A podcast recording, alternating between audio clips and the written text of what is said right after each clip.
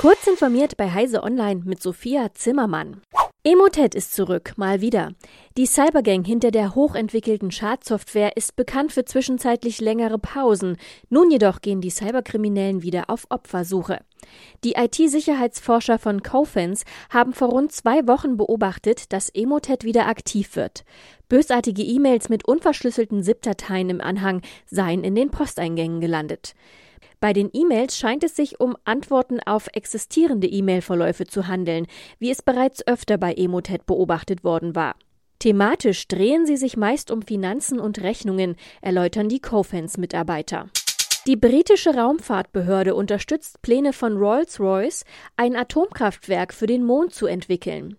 Die UK Space Agency gebe dem britischen Unternehmen 2,9 Millionen Pfund, umgerechnet etwa 3,3 Millionen Euro, um einen Demonstrator für einen modularen Reaktor kurz SMR für den Erdtrabanten zu bauen.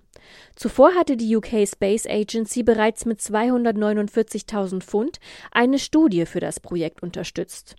Rolls-Royce rechnet damit, bis 2029 einen SMR fertig zu haben, der auf den Mond geschickt werden kann.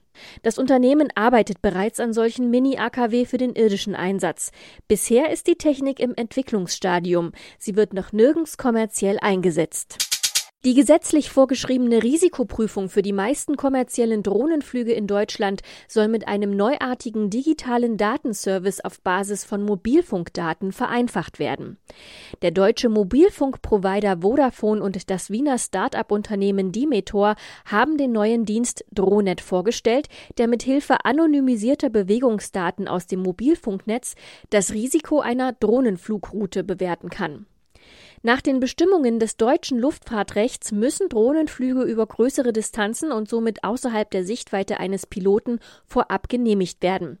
Dabei wird unter anderem geprüft, wie viele Menschen sich unterhalb der definierten Flugroute aufhalten. Außerdem umfasst der Risikocheck die Überprüfung, ob die Drohne ein Funkloch durchfliegen müsste. Genau 54.904 US-Dollar, also etwa 51.500 Euro, brachte der Verkauf eines 16 Jahre alten iPhones. Die Hardware war beim auf Elektronik spezialisierten Auktionshaus RR Auction gelistet und rund einen Monat lang zu ersteigern. Die Besonderheit, bei dem Gerät handelt es sich noch um ein Modell in eingeschweißter Originalverpackung, das bislang niemals in Betrieb genommen wurde.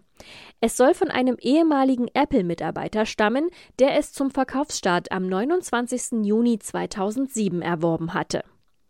Diese und weitere aktuelle Nachrichten finden Sie ausführlich auf heise.de.